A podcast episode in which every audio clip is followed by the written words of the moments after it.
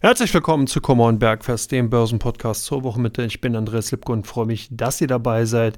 Ja, wir hatten wieder eine sehr, sehr spannende Handelswoche, die wirklich alles parat gehalten hat, was man sich eigentlich so vorstellen kann und ja, die auch für viel Abwechslung und Volatilität gesorgt hat, besonders bei den amerikanischen Aktien. Und das meine ich jetzt gar nicht sarkastisch, sondern insgesamt ist es so, wir hatten so ein bisschen den Eindruck oder man hatte den Eindruck bekommen, dass die Marktteilnehmer doch in den letzten Tagen sich zu sehr darauf ausgeruht haben, dass die ähm, amerikanischen Notenbäcker insbesondere hier so ein bisschen den Fuß vom Zinspedal runternehmen, dass man jetzt eigentlich alles eitel Sonnenschein, die Inflation ist zwar hoch, aber die Dynamik ist draußen, die Konjunktur läuft so vor sich hin, zwar sieht man keine nennenswerten Steigerungen, aber der US-Arbeitsmarkt ist sehr, sehr robust und fest. Das heißt, der Konsum wird so auf dieser Stelle verharren und alles war so ein bisschen wie so eine Art Goldie-Lock-Szenario mit einigen eingefärbten Grautönen, wenn man so will. Also Goldilocks ist schon etwas in die Jahre gekommen.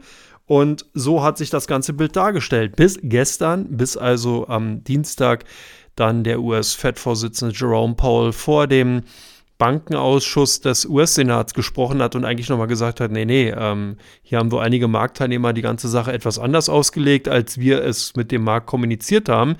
Wir bleiben ganz klar auf der Linie, die Inflation ist unser Gegner, die werden wir bekämpfen. Und das hat er auch nochmal klar gemacht, als selbst eine US-Senatorin, Frau Senatorin Warren, nochmal nachgefragt hatte, ob denn dem US-Vorsitzenden der Notenbank äh, Jerome Powell klar wäre, dass eben ein, eine weitere massive Zinsanhebung zu eventuell zwei Millionen Arbeitslosen in den USA führen würde. Und da meinte er dann eben, dass es ja nicht die Aufgabe der US-Fed ist, den Arbeitsmarkt in erster Linie zu fördern, sondern eben die Inflation einzudämmen. Und damit hat der gute Mann auch recht. Man darf halt nicht sehen, dass es nicht die Aufgabe einer Notenbank ist, hier kurzfristige wirtschaftliche Konjunkturerfolge zu erzielen, sondern langfristig die Inflation in Schach zu halten, weil die Folgen, die aus einer Inflationsdynamisierung entstehen, langfristig wirklich verheerender sind, als eben jetzt mal so, so kurzfristigen Schmerzen, die man dann eventuell in der Konjunktur herbeiführen würde. Das hört sich jetzt vielleicht natürlich von der Position aus Europa aus gesehen ein bisschen doof an, aber im Endeffekt ist es so. Wir in Europa haben eine ganz andere Situation. Die Notenbank hier ist wesentlich mehr am Zögern, Zögern und Zaudern. Das kann man auch nachvollziehen,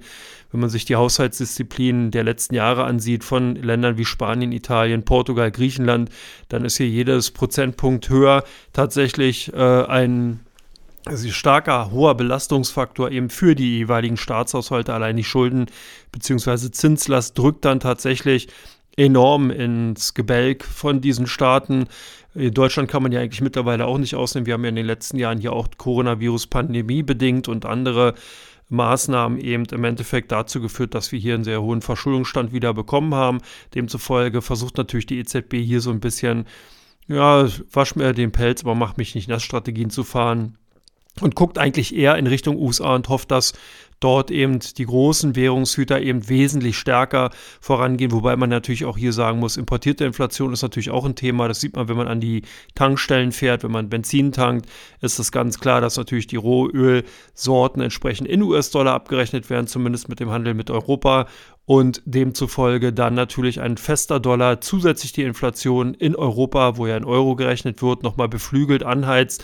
Dieses Thema sollte man auch nicht ganz ad acta legen. Nichtsdestotrotz natürlich von dieser Seite, gerade von der Rohstoffseite, eine gewisse Entlastung für Europa.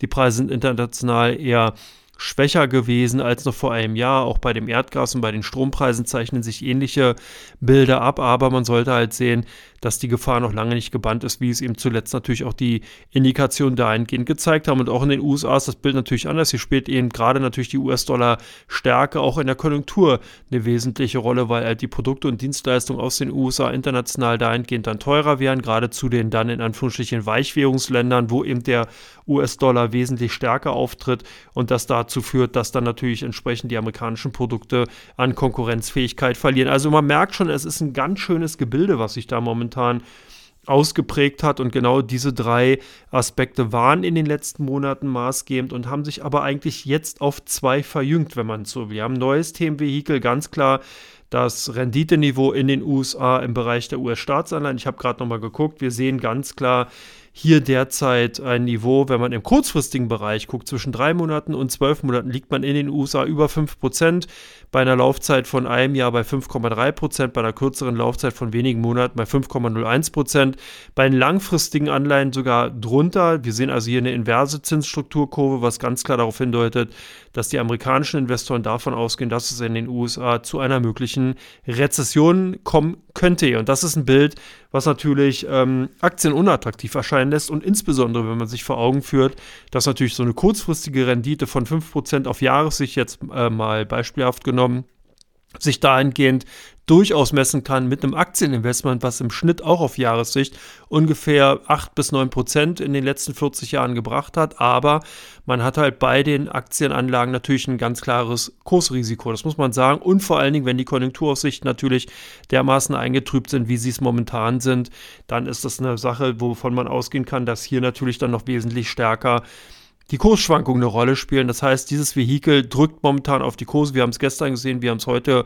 am Mittwoch gesehen. Also da kommen so richtig die amerikanischen Börsen nicht aus dem Zünder. Interessant ist, dass der DAX sich eigentlich ganz gut halten kann und das verwundert mich auch so ein bisschen, dass wir derzeit noch eine sehr, sehr re hohe relative Stärke sehen bei den deutschen Standardwerten und dass dahingehend dann eben äh, die Abkopplung von den amerikanischen Finanzmärkten stattfindet. Da ist natürlich auch die Frage, wie lange das so bleiben kann, weil mir einfach die Impulse fehlen, um den DAX hier nachhaltig über das Niveau von 15.650 Punkte hinweg heben zu können. Also da, da sind auch die letzten Auftragseingänge und äh, Industriezahlen, die wir da gesehen haben, Industriedaten, die waren nicht wirklich überzeugend. Viele Sondereffekte waren da einfach mit drin, die nicht für die Gesamtwirtschaft aus meiner Sicht heraus sprechen, sondern die wirklich nur sehr, sehr selektiv und wirklich nur sehr partiell zu betrachten sind und keine Stärke der gesamten deutschen Wirtschaft darstellen. Also es wird nochmal spannend. Ein ganz wesentlicher anderer Aspekt ist auf jeden Fall der Immobiliensektor, sowohl in Europa als auch in den USA. Da sehe ich tatsächlich riesige Probleme auf die Marktteilnehmer zukommen. Wir haben eben das angesprochene Rendite im Niveau über 5%, bedeutet natürlich auch, dass die Refinanzierungskosten extrem stark gestiegen sind. Und egal, ob man nach Deutschland oder in die USA schaut, wir haben hier wirklich einen Käuferstreik. Anders kann man es nicht sagen. Große Institutionen institutionelle Investoren, die sich in den letzten Jahren wirklich um Immobilien gerade in den Ballungszentren gerissen haben, stehen an der Seitenlinie, halten die Pulver trocken und lassen erstmal den Strom über die ähm, oder den angenommenen Strom heranziehen. Der ist ja noch nicht mal da. Und es wird auf jeden Fall spannend. Das kann tatsächlich nochmal Druck geben. Gerade in den USA spielt der Immobilienmarkt eine wesentlich wichtigere Rolle insgesamt in den ganzen Anlageuniversum insgesamt. Das heißt also, wir haben Abstrahleffekte, wir haben Rückkopplungseffekte aus dem Immobiliensektor in den Aktienmarkt rein, in den Anleihemarkt rein. Es kann also zu eventuell größeren Umschichtungen kommen, wenn denn eben, sage ich mal, auf der Immobilienseite vielleicht das eine oder andere äh, ja, Haus buchstäblich in Brand steht, dann kann natürlich dann entsprechend Kapital aus den Aktienanleihenmärkten abgezogen werden. Also hier wird, braut sich auch noch ein, ein Risikothema, ein schwarzer Schwan zusammen, den würde ich jetzt mal nicht unbedingt äh, beiseite drücken und äh, vernachlässigen, sondern ich würde hier wirklich ein Auge drauf haben, auch in Europa, in Deutschland ähnliches Bild.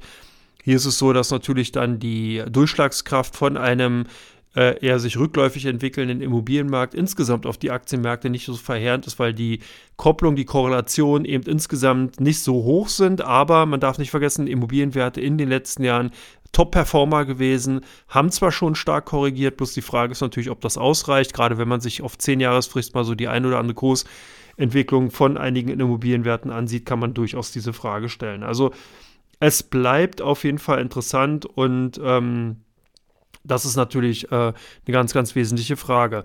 Wesentliche Frage auch, wie sich der US-Arbeitsmarkt darstellen wird. Und hier ist es derzeit so, selbst wenn sich der US-Arbeitsmarkt abkühlen sollte, weil zum Beispiel natürlich dann eben die Zinsen angestiegen sind, entsprechend Unternehmen dann ihre Arbeitskräfte oder beziehungsweise Arbeitnehmer freisetzen, ist das nicht mehr durchaus und durchweg ein positives Zeichen für die Aktienmärkte, dass man eben sagt, okay, dann geht ja jetzt die US-Fed von Zinspedal runter, sondern es könnte sein, dass dieser Bogen sich auch langsam überspannt hat, dass also dann eben die Arbeitskräfte, die freigesetzt werden, weniger konsumieren, sich das auf die Gewinne insgesamt natürlich auch auswirkt und dass das eigentlich eher ein Zeichen ist, dass die Marktteilnehmer die Lesart der bisherigen eher eher schwächeren Arbeitsmarktdaten, was man als Positivum gesehen hat, weil dann eben ja die US-Fed nicht mehr so stark an der Zinsschraube dreht, derzeit dann tatsächlich wirklich als negativ, so wie sie ja eigentlich auch sind, ausgelegt werden, weil man eben sagt, okay, who cares? Selbst wenn die US-Fed sagt, okay, wir erhöhen die Zinsen nicht mehr, haben wir Effekte in der Konjunktur im Markt, die eindeutig darauf hinweisen,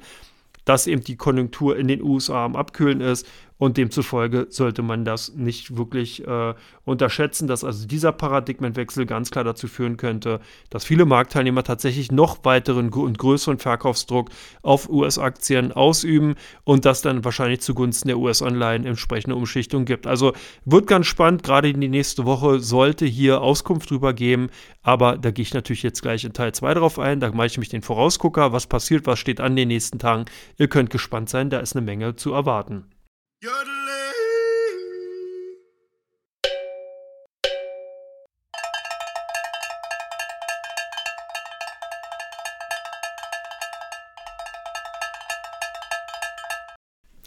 Herzlich willkommen zurück zu Kommer und Bergfest Teil 2. Ja, jetzt gibt es den Vorausgucker. In Teil 1 habe ich so eine kleine Review passieren lassen. Jetzt gibt es sozusagen die Vorausschau. Und da wird es nochmal ganz spannend. Da steht nämlich einiges an. Tatsächlich werden morgen die Marktteilnehmer auf die bereits schon in Teil 1 erwähnten Arbeitsmarktdaten schauen. Da gibt es äh, einige interessante Datensätze, die sollte man auf jeden Fall mal auf der Agenda behalten. Auch am Freitag Neuanträge und durchschnittliche Stundenlöhne werden hier mit Sicherheit beobachtungswert sein. Wie gesagt, ich würde hier vorsichtig sein. Schwächere US-Arbeitsmarktdaten müssen nicht stringent eine positive Kursreaktion hervorrufen, sondern es kann wirklich dazu führen, dass viele Investoren sagen, okay, die Marschroute ist klar, eine 6% steht in den USA zur Debatte. Wenn das so kommt, heißt das ganz klar, die Konjunktur kühlt sich ab. Wann ist der Zeitpunkt der Konjunkturabkühlung? Wann muss ich aus Aktien raus? Das sollte man auf jeden Fall ganz klar sehen. Nächste Woche Verbrauch, Verbraucherpreise am Dienstag und Einzelhandelsumsätze am Mittwoch ebenfalls wichtig. Zum einen natürlich Verbraucherpreise, um zu sehen, ist die Inflation weiterhin dynamisierend? Ist sie derzeit auch dabei, dass sie von den Unternehmen an den Endverbraucher weitergegeben wird? Sollte man einen Blick drauf werfen. Einzelhandelsumsätze natürlich dahingehend wichtig. Wie ist der Konsum in den USA? Wie ist die Entwicklung dahingehend? Was lässt sich daraus ableiten? Die Unternehmen öffnen auch die, ihre Bücher. Das ist so ein bisschen untergegangen. Auch mir persönlich muss ich ehrlich sagen, ich habe eigentlich schon so einen kleinen Haken hinter die Berichtssaison gemacht, weil man eigentlich nur den Fokus auf die großen US-amerikanischen Unternehmen hatte, aber zu Unrecht immer wieder, wenn ich dann halt schaue, okay, was steht dann für die aktuelle Handelswoche so an Unternehmensdaten, dann bin ich immer wieder überrascht. So zum Beispiel morgen am 9. die Hannover Rück, wichtiges Unternehmen. Wir bekommen international die JD.com zum Beispiel morgen mit Zahlen. Oracle, Deutsche Pfandbriefbank, ProSimedia, Ziltronic werden also morgen ihre äh, Bücher öffnen. Oracle natürlich interessant, Softwareunternehmen, Deutsche Pfandbriefbank auch spannend, weil man hier natürlich sieht, wie ist es um den Hypotheken- bzw. Immobilienmarkt bestellt, gerade mit Fokus Blick Richtung Deutschland. ProSimedia als großes Medienunternehmen natürlich interessant, Siltronic auch gerade als Halbleiterunternehmen bzw. Zulieferunternehmen in dem Bereich Spezialchemieunternehmen natürlich auch mega, mega spannend. Am Freitag gibt es dann Hoch-Tief mit Zahlen, aus meiner Sicht heraus auch auf, auf jeden Fall erwähnenswert. In der kommenden Woche geht es dann weiter mit Hypoport. Wir bekommen von Porsche Zahlen, wir bekommen von Fraport Zahlen. Am 13., am 14. wird Volkswagen und Wacker Chemie Zahlen vorlegen. Und am 15. am Mittwoch kommt dann BMW, E.ON, Kali und Salz, Lanxess und Morphosis. Also eine bunte Mischung, viele große Unternehmen, einige aus der zweiten und dritten Reihe, durchaus interessant. Gerade bei Morphosis würde ich mal gucken, was da eigentlich so los ist. Lanxess, Kali und Salz, also K&S ebenfalls interessant.